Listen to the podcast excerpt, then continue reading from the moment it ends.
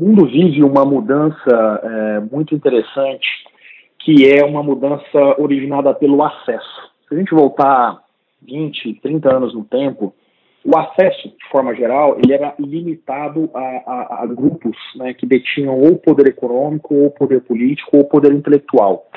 Então nós tínhamos um processo em que pouquíssimas pessoas conseguiam, de fato, é, acessar ferramentas, acessar conteúdo, acessar pessoas e, a partir disso, produzir. De uma forma muito simplista, é, vamos pensar aqui em três exemplos. Há 20 anos atrás, para você viajar para os Estados Unidos, você tinha um processo extremamente complexo de polícia federal, de consulado, conseguir comprar uma passagem, se comunicar com quem estava fora. Hoje isso é extremamente fácil, né? Ou seja, acessar, por exemplo, é, é, o exterior é muito mais fácil e comum do que há 20, 30 anos atrás. Se a gente pensar, por exemplo, sobre a ótica de tecnologia, é, você não tinha acesso, por exemplo, a desenvolvedores de tecnologia no mundo há 20, 30 anos atrás. A capacidade de comunicação ela era muito mais limitada.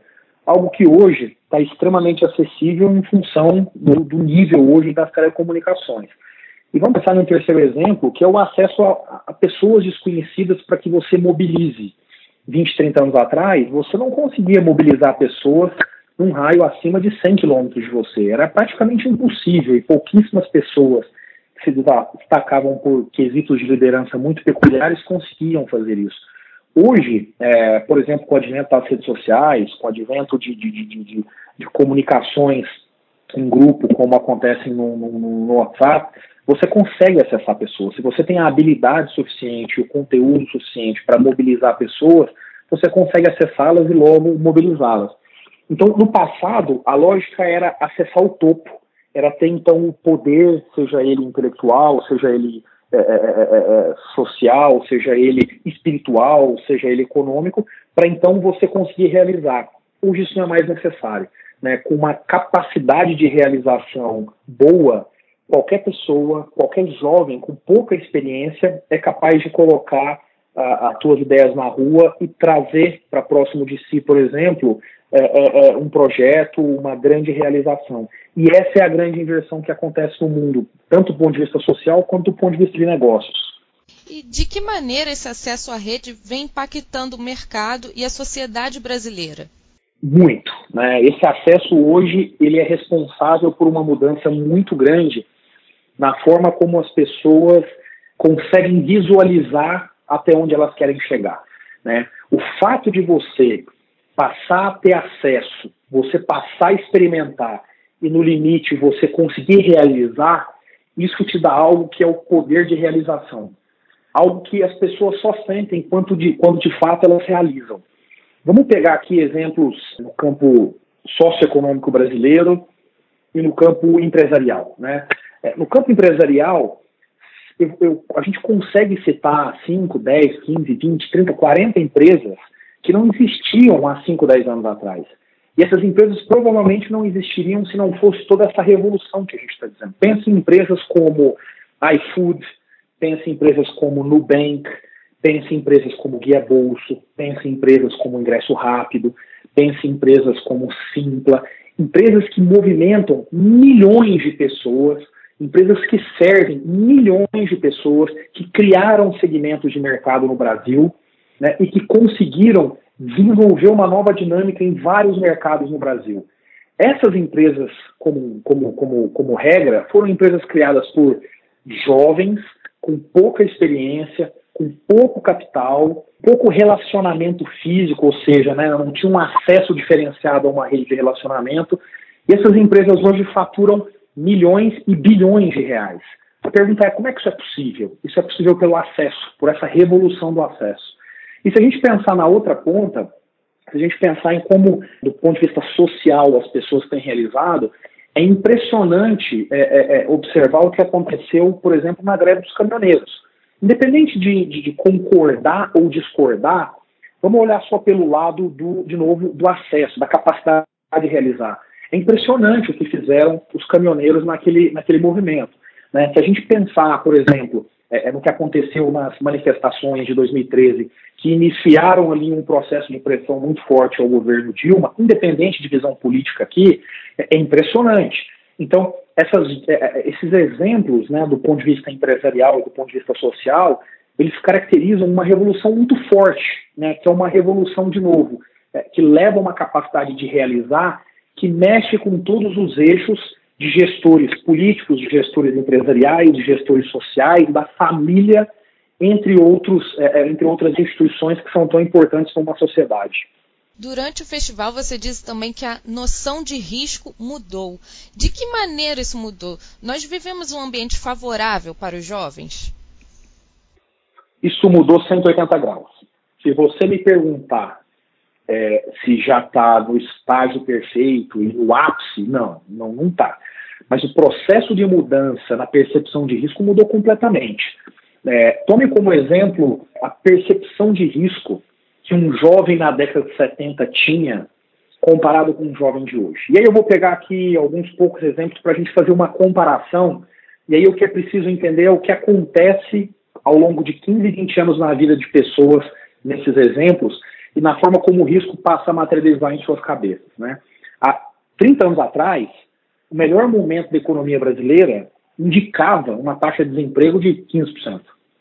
Hoje, no Brasil, o pior momento da economia brasileira indica um desemprego de 13%. Então veja como, no passado, é, o, o, o, jovem, né, entrando no mercado de trabalho, ele tinha uma postura extremamente conservadora, porque ele sabia que em qualquer momento é, é, ele poderia ir para o mercado de trabalho novamente e arrumar um emprego que seria muito difícil. Hoje é completamente diferente. O jovem tem uma expectativa de empregabilidade que os seus pais não tinham há 30 anos atrás. Pensa na questão de deixar o país para ir buscar um sonho, para ir buscar um conhecimento, para ir buscar uma ferramenta, para ir buscar qualquer coisa. Há 30 anos atrás, para sair do Brasil, você enfrentava na origem a resistência dos seus pais, porque a comunicação era uma comunicação muito tênue, muito escassa, muito difícil de acontecer. Então os pais tinham um medo natural de ter os filhos distantes. Hoje isso não existe mais. Hoje um pai consegue conversar e ter segurança na viagem internacional dos seus filhos com muita facilidade. Pensa, por exemplo, no acesso ao empreendedorismo, às ferramentas, ao ecossistema que permite o empreendedorismo. Há 20, 30 anos atrás, o jovem brasileiro não tinha acesso. Não existia um ecossistema que permitisse ele se aventurar, no bom sentido da palavra, no empreendedorismo e colocar sua ideia de pé. Hoje é diferente. Hoje, você tem uma série de entidades que trabalham no mercado como aceleradoras, como incubadoras, é, proporcionando uma primeira tentativa a esses jovens.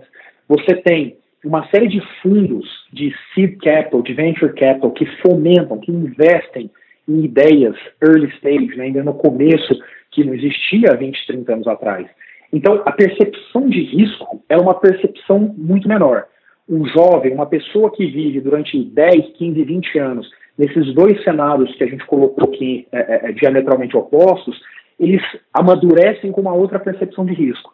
Então, o que existe hoje é uma revolução na sociedade brasileira em que o jovem vai chegar como um gestor público, como um gestor privado, daqui a 10, 15 anos, com uma, é, é, uma, uma, uma, uma vontade, um espírito animal, no bom sentido da palavra, muito maior do que existia há duas décadas atrás em função desses fatores. Atualmente, nosso país vem enfrentando grandes desafios na educação, né? Na sua opinião, Diego, quais seriam então os caminhos a serem trilhados para que os jovens busquem por oportunidades mais inovadoras e ousadas?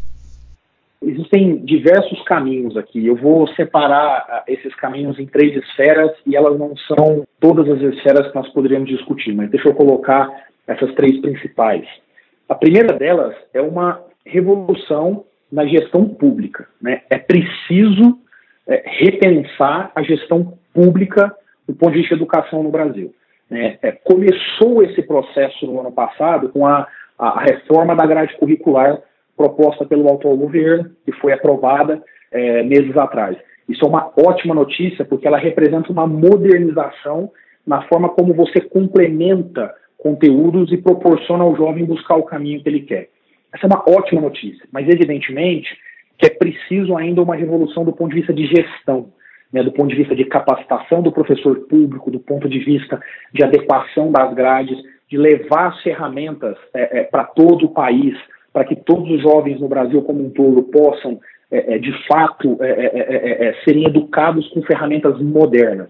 E quais são essas ferramentas modernas? A ferramenta moderna são as ferramentas pedagógicas que permitem uma educação baseada na experiência, no desenvolvimento, no fazer. Né?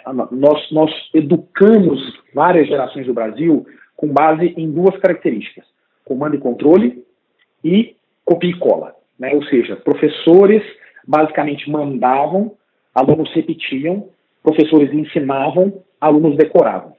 Evidente que isso não é regra, isso não serve para 100% dos casos, mas como regra geral se observa isso. O que precisa é uma mudança onde a gente começa a ir para um lado onde os jovens tateiam o que estão falando, tateiam o que estão fazendo, constroem, erram, perdem, entendem o que é risco, fazem a partir do risco e por aí vai. Existe uma outra esfera que é a educação privada. Né? A educação privada, que no Brasil é, é, evoluiu pedagogicamente muito nos últimos 10 anos, ela precisa se massificar. E massificar no bom sentido, não massificar sob a ótica de se criar modelos quaisquer que simplesmente vão para todo o país.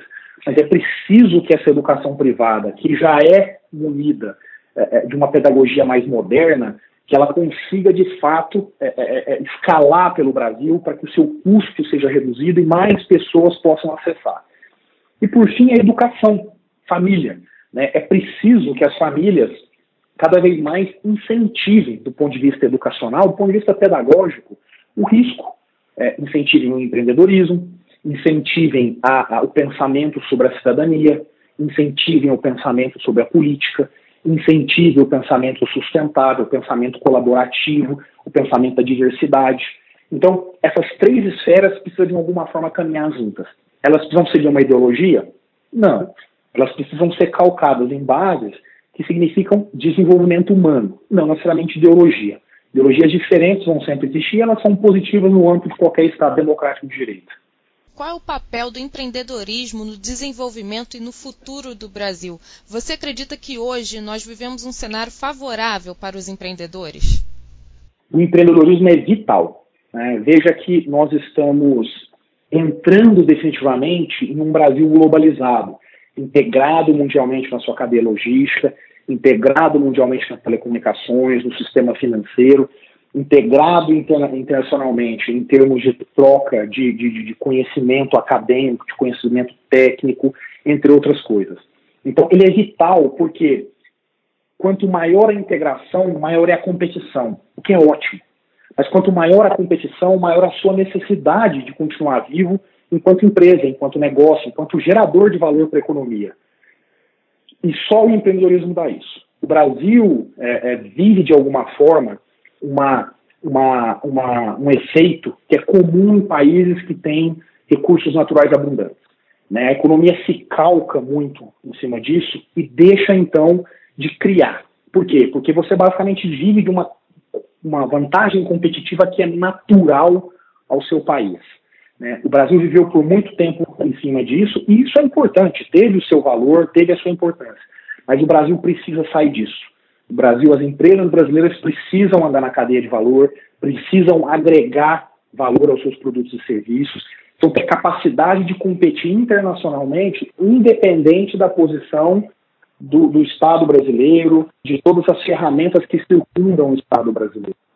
Então, nesse momento, é de suma importância que o empreendedorismo assuma um protagonismo que não era comum até então na economia brasileira. É, o momento hoje é propício? A resposta é sim. A pergunta seguinte é: ele é muito mais propício que no passado? Não tenho dúvida alguma. A terceira e última pergunta é: ele é suficiente? A resposta é não. Nós não temos ainda mecanismos uh, de segurança jurídica, mecanismos de investimento, de redução de burocracia que fazem com que o empreendedorismo possa ser protagonista na economia brasileira. Né? Nós temos hoje a boa notícia de ver diversas empresas brasileiras né, crescendo e aparecendo e tornando então essa palavra, esse conceito chamado empreendedorismo em voga, né, é, expondo ele na vitrine e que como consequência atrai a atenção de muita gente. Então hoje o empreendedorismo, que é muito mais fruto da criação de um ecossistema a partir da iniciativa privada, a partir da academia, a partir do jovem tomando risco, ele precisa tomar uma outra proporção. E essa proporção vai vir quando o Estado, de fato, reduzir a burocracia significantemente, quando o Estado der segurança jurídica para esse tipo de investimento, quando o Estado continuar determinadas reformas que são importantes para o advento do empreendedorismo. Não quero entrar aqui na vala comum da discussão das reformas estruturantes que tanto se fala no Brasil, como reforma da, da Previdência, reforma tributária, etc. Isso é importante para o Brasil como um todo. Mas para o empreendedorismo, o que é importante é que nós escolhemos quatro, cinco temas que são estruturais para o seu desenvolvimento e não são complexos do ponto de vista de perda de arrecadação, arrecadação tributária, entre outras coisas, e faça urgentemente isso para que a gente possa aproveitar esse crescimento que vem do lado da iniciativa privada e acople um crescimento que venha do lado do governo, para que então o empreendedorismo seja protagonista sim nessa economia que eu chamo de economia 4.0, de nova economia, e o Brasil então deixe de ser um, um país pautado apenas na economia tradicional.